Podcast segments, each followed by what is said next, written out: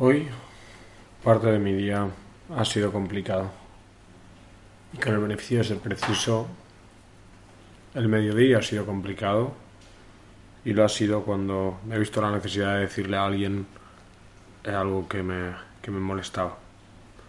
El hecho de ser honesto con él, con ellos en este caso, se me ha hecho difícil porque es como que...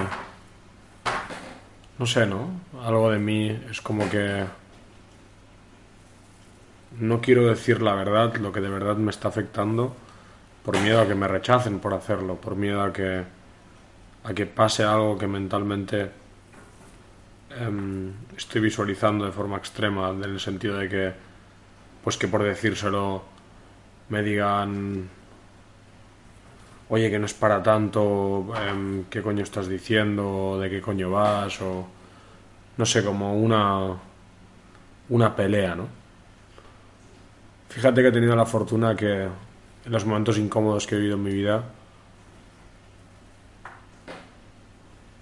han sido en la práctica, en la acción, en la acción profundamente amorosos y profundamente pacíficos. Y con esto no quiero decir que que se pueda dar el hecho de que viva un momento incómodo en el que de verdad haya como miedo en, en este o agresividad en, en la práctica. Pero el problema, y es lo que vengo a hablar hoy, el problema es que hay veces que, que más que la práctica es lo que es lo que mentalmente yo me he dicho, ¿no? Y lo que lo he, mentalmente me he dicho con el beneficio de pues de un poco mm, como no expresar la verdad o no descubrir la verdad, entendiendo la verdad como, como lo que es en este caso. Con el fin de ponerte en contexto y para que entiendas de qué va todo, todo este tema, el otro día te contaba en el último de mis podcasts que soy futbolista profesional y precisamente donde soy futbolista profesional, en el equipo en el que estoy, en el Canterbury Backstown, se ha dado algo que, que ha sido gracioso y que en el principio lo era, pero luego se hizo desagradable. Se me hizo desagradable. Al principio... Eh, una costumbre que tengo yo como futbolista es que, que justo ayer lo hablaba, que he encontrado una forma de, de digerirlo mejor. Pero una peculiaridad que tengo, una costumbre que, que tengo es que cuando fallo es como que grito, me cago en la puta o, o me cabreo y, así, ¿no? Y como que lo expreso así. Esto ha llevado que um, uno de los chicos es como que que quiere aprender español y que además es muy buen tío, muy buena persona, eh, me diga algo así como... Me dijera algo así como, oye, ¿cómo, ¿cómo se dice puta? o qué significa puta, o no sé cómo fue el tema. Pues le dije como que refería como a bitch, ¿no? A, pues a lo que significa. Y um, desde ahí es como que tenía como la broma de, de decirme puta, puta, eh, como para referirse a mí. Yo sinceramente por su forma de decirlo, por la energía que había detrás, por, por lo buena gente que ves que es ese chaval y por el buen rollo que hay, nunca lo había entendido como una forma de referirse a mí personal, como si me estuviese llamando puta, honestamente, ¿no? Y por eso nunca le había dado más valor. Pero ¿qué ocurre? En el entreno de mm, la semana pasada, otro de los chicos, que ya no es él, como que en, medio del partido, es como que sin darse cuenta me dice um, puta pass me, the ball here like um, like digo del rollo um, puta pásame el balón aquí y claro me, me impacté ¿eh? porque no, no, me estaban llamando literalmente bitch give me the ball here estaban llamándome puta por la gracia que hace puta pero sin más ¿no? Eh, y por como bien digo, porque igual que a mi puta me suena como lo que me suena, tienes que entender cómo le suena a alguien que, que, lo dices en otro idioma. Imagínate que estás llamando tu puta en alemán. La connotación de puta es distinta, porque al fin y al cabo es como, yo qué sé, es como... Es más que te hace gracia decir esa palabra porque es otro idioma, porque es como, somos como, eh, como niños de que el rollo puta hace gracia, ¿sabes? Y yo lo entiendo, yo vivo con un alemán y cuando me enseñan palabras en alemán y, y este tipo de palabras pues hacen gracia, ¿no? Y así yo lo entendía en el caso de, del primero Chius, como lo comentaba. Pero claro, cuando se da un segundo, a mí me cabrea porque digo, claro, a mí me hace gracia, pero en el momento que te estás refiriendo a mí como puta, no me hace nada de sentido, ¿no? Entonces, esta conversación precisamente tenía, ¿no?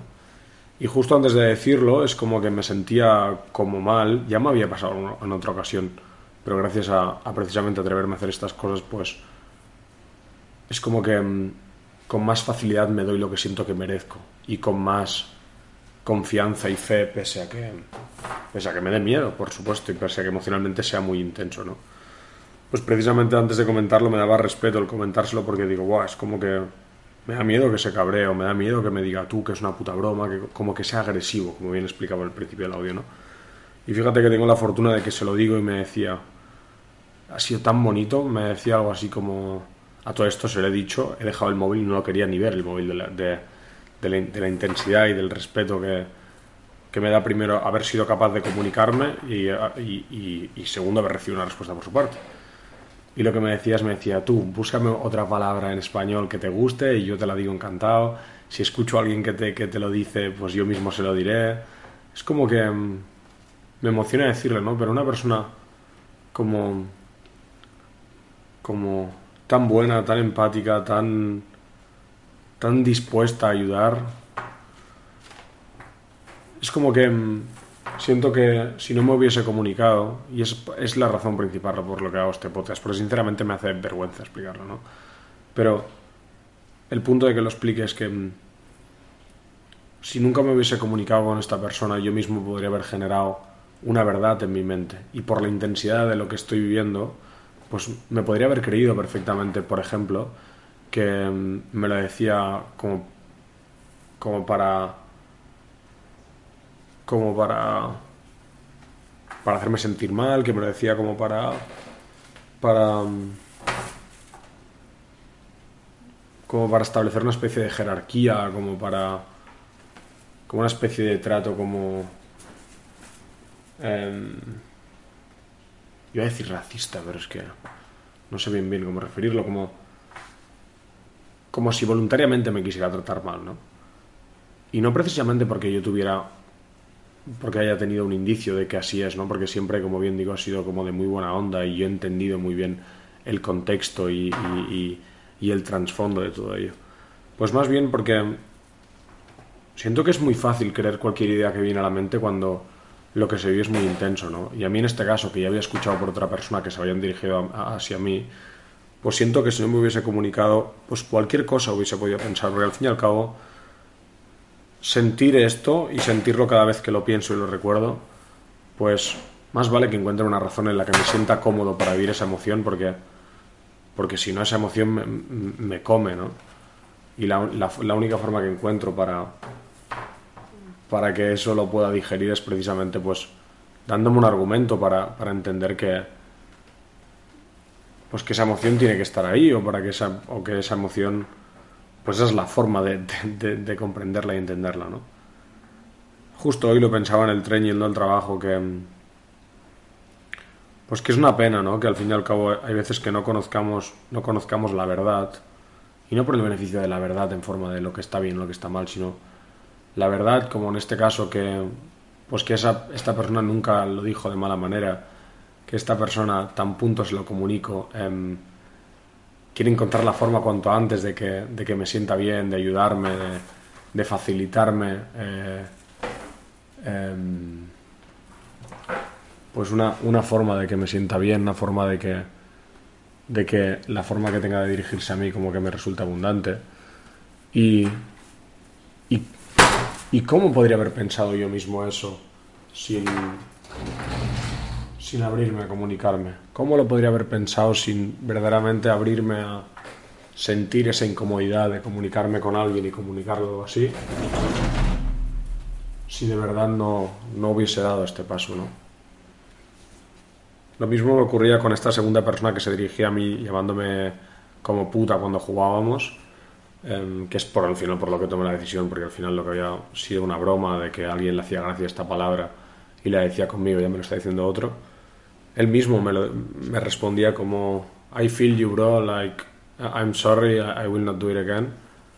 Y me ha marcado mucho ese I feel you, bro, ¿no? En el sentido de que te siento, en el sentido de que siento lo que dices y, y, y está bien, perdona, ¿no? Me sabe mal. No sé, es como que me gusta pensar que hay veces que no sabemos la connotación que tienen lo que decimos y hacemos. Y es por eso que es bonito que, nos digan cómo afecta lo que estamos haciendo.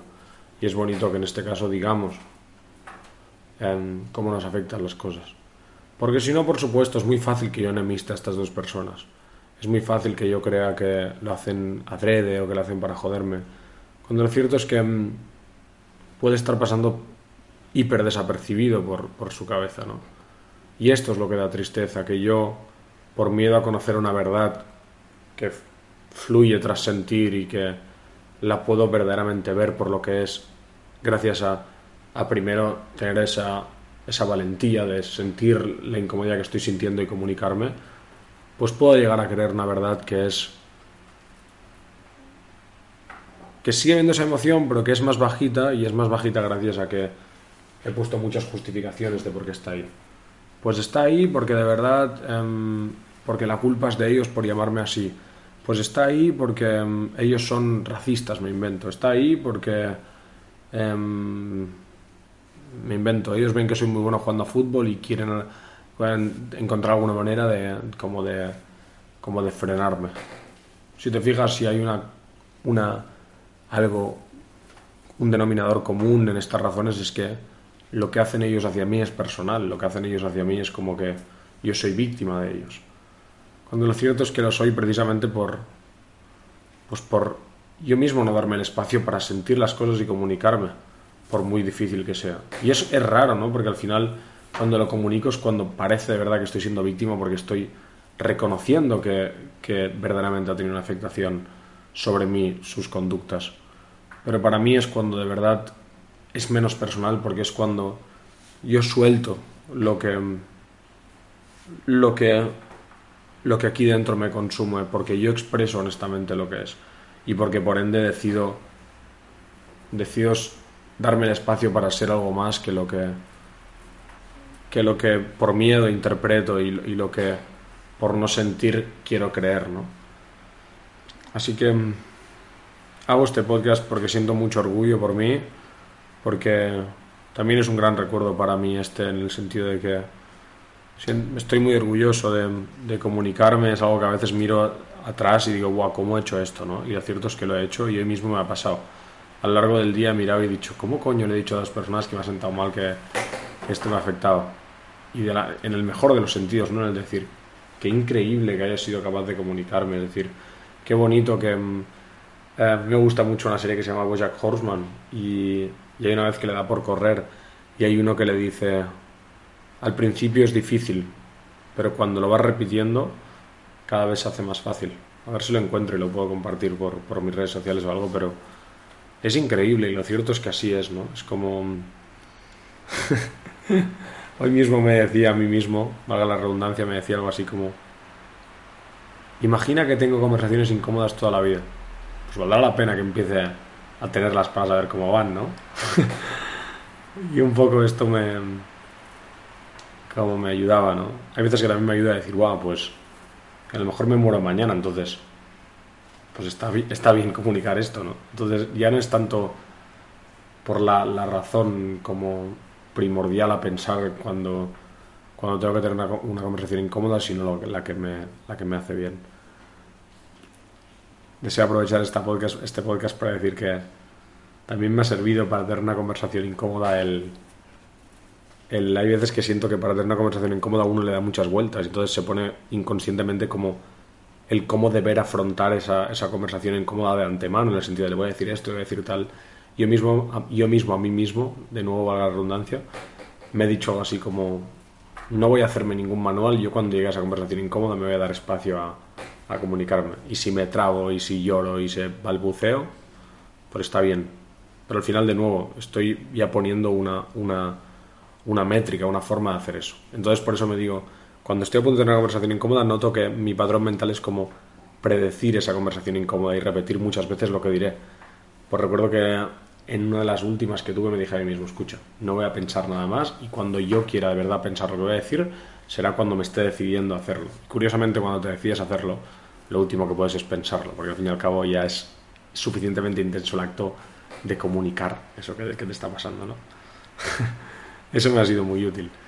Y también me ha sido muy útil como, como el preámbulo en forma de acción, ¿no? En el sentido de que si tengo que hablar con alguien que está en la habitación, pues, pues ir a la habitación. Entonces ya dar ese paso es como que por inercia, aunque por inercia con mucha voluntad, pues sale el siguiente paso. Y eso también es un, consejo muy útil en el sentido de que la conversación incómoda no es la, la, al menos a mí no me ayuda, la previsualización y la sentencia mental de cómo va a ser cada fase, sino me ayuda el hecho de, bueno, pues lo que puedo hacer ahora es esto y voy a hacer lo que es ahora, ahora mismo está en mi mano y lo que es lo siguiente.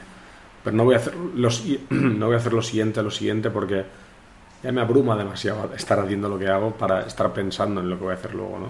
Eso le añade mucha carga, mucha presión, mucha, no sé, mucha, no sé, como mucho, mucho protagonismo mental que lo que me hace es como hacer más compleja la práctica, ¿no? A su vez también me ha ayudado alguna vez como expresar las cosas que me incomodan, pues en un entorno en el que me siento también cómodo, ¿no? Pues expresarlo por WhatsApp. Al final hoy mismo lo hacía, me expresaba por WhatsApp, me grababa una nota de voz y luego dejaba el móvil media hora, no lo quería ni ver, por respeto. Pues también es parte de ese amor propio de entender, escucha, quiero comunicar algo, me cuesta comunicarlo, la forma más abundante en la que siento que lo puedo hacer ahora es esta, y esta es la que escojo. Y hacerlo, porque al fin y al cabo transmito el mensaje también uno, algo que es muy obvio y, me alegra mucho que me haya venido a la mente ahora. Estoy muy agradecido. Em, hoy mismo lo pensaba también, digo, la otra persona hasta que yo no le comunique eso, para mí es una ilusión, es una expectativa que él se dé cuenta por sí mismo. Pero lo que es un acto, lo que es una realidad, lo que es la verdad, es yo mismo comunicándome con esta persona. Por eso también hoy me hacía tanto sentido comunicarme, porque al fin y al cabo esa persona no, va a saber la connotación que está empezando para mí, que se refieren a mí como puta, si, si yo no lo digo, si yo no lo comunico. A la que mi voz sale, a la que yo lo expreso, él lo sabe. Si a partir de aquí me sigue llamando puta, pues, pues tendremos una conversación distinta, pero si no lo hace y, disfruta de la fortuna de que, pues de que de estar rodeado de gente profundamente consciente, profundamente empática e incluso que percibes que se siente molesta por, por haber hecho algo que no sabía que te, que te afectaba negativamente y ahora tienen el valor, eh, la oportunidad de saberlo, pues es genial. Así que en mi caso, doy gracias por, primero, a mí por tener la valentía de expresarme, por tener la valentía de vivir estas emociones en la acción, en la práctica, por complejas que sean, y también por tener la fortuna que lo que no dependa de mí sea tan profundamente abundante. Que rodeado, esté rodeado de gente em, pues que,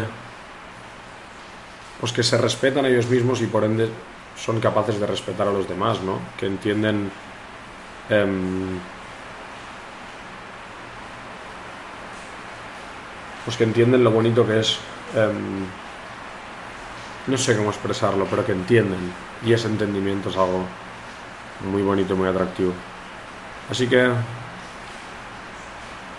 ojalá si algo te disgusta se lo hagas saber a la persona con quien sientes eso, si es que es apropiado hacerlo. Y ojalá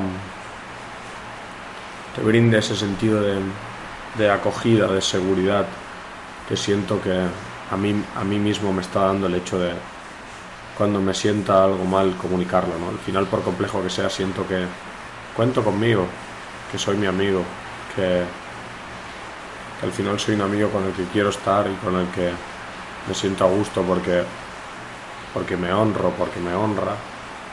Así que, nada, si alguien te llama puta o puto a ti, pártele la puta cara.